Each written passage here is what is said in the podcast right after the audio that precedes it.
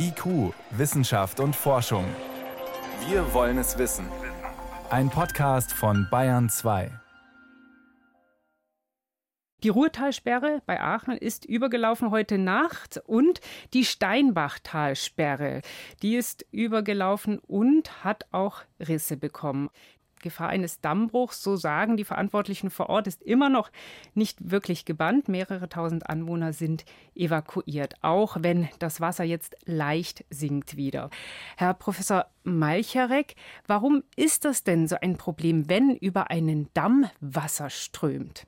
Bei einer Talsperre ist es so, dass man die Sicherheit auf einen gewissen Bereich begrenzt, die sogenannte Hochwasserentlastungsanlage. Das heißt, man geht davon aus, dass wenn mehr Wasser zufließt in einen Stauraum, als wir abführen können, dann geht das zusätzliche Wasser über die Hochwasserentlastungsanlage und nur dieser Bereich ist eben gegen die starken Kräfte des da herabschießenden Wassers gesichert. Die Was ist das, so eine Hochwasserentlastungsanlage?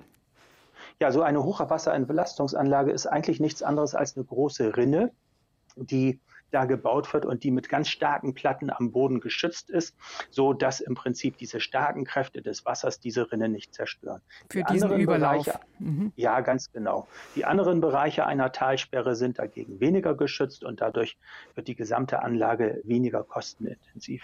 Und wenn die weniger geschützt sind, also weil sie zum Beispiel einfach aufgeschüttet sind aus Sand, Kies, vielleicht noch mit Stahlwänden verstärkt, was heißt das, wenn da dann Wasser drüber fließt?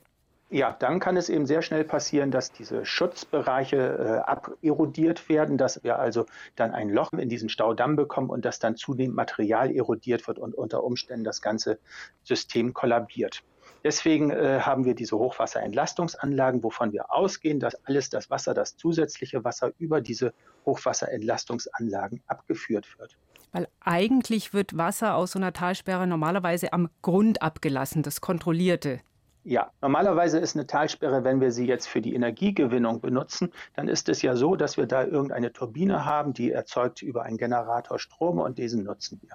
Aber so ein Rohr hat ein maximales Schluckvermögen. Dieses Schluckvermögen ist nichts anderes als die Kubikmeter an Wasser, die pro Sekunde durch dieses Rohr und dann durch die Turbine durchgehen.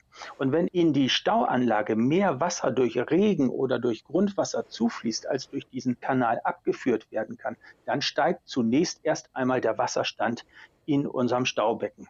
Und wir kommen dann in einen kritischen Bereich, wenn wir natürlich irgendwo an diese Bemessungsschwelle kommen, worüber eigentlich nichts gehen soll. Und dann müssen wir eben Wasser nicht mehr durch diesen Grundablass durchführen, sondern müssen uns eine andere Möglichkeit suchen, wo wir das Wasser dann abführen. Und das ist genau diese Hochwasserentlastungsanlage.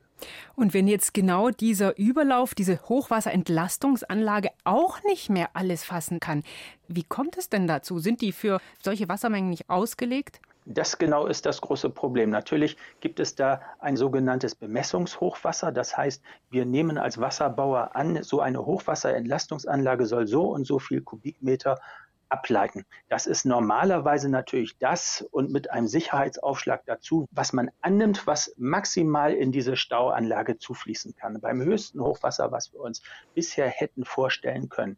Aber was passiert, wenn eben alle diese Sicherheitsaufschläge überschritten werden und wir eben im Prinzip aus dem Bereich kommen, wofür diese Anlage überhaupt bemessen ist? Dann haben wir in der Tat ein Problem und diese Probleme treten natürlich immer wieder dann auf, insbesondere wenn wir eben Klimawandel haben und wenn unsere Bemessungsgrundlagen eigentlich nicht mehr stimmen.